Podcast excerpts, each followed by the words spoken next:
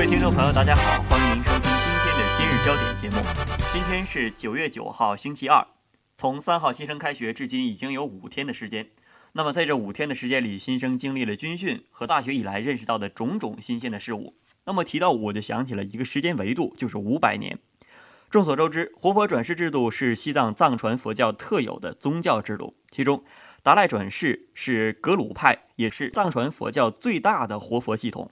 迄今已有近五百年的历史，在长期的历史发展过程中，藏传佛教转世已经成为一套完整的程序和严格的宗教仪轨，其核心内容为灵童寻访、金瓶撤迁和中央册封三大环节，以及相关仪制和仪轨。那么，最近达赖声称将终结达赖转世制度。环球时报消息，流亡境外的十四世达赖喇嘛九月七号在接受德国媒体采访时表示。他将是最后一位达赖喇嘛。达赖喇嘛这一宗教制度将会伴随着第十四世达赖而终结。他还说，如果第十五届达赖喇嘛来到这个世界，并使达赖喇嘛制度蒙羞，他宁愿转世制度在他这里终结。事实上，达赖要宣称结束达赖转世制度，此前就曾经有过。二零零八年十一月，达赖喇嘛就在西方媒体前提出了结束达赖转世的怪论。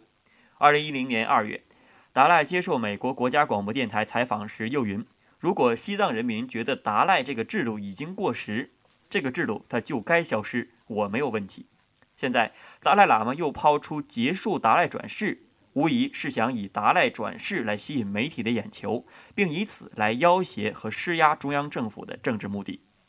毋庸置疑。达赖喇嘛散布的结束达赖转世的言论，违背和冲击了藏传佛教传统的仪轨和历史定制，在广大的藏传佛教信徒眼中，这是亵渎神灵之举，他们是不会接受的。达赖企图垄断转世问题，抛弃历史定制，毁灭宗教传统的谬论和行为，其实也是对他自身的否定。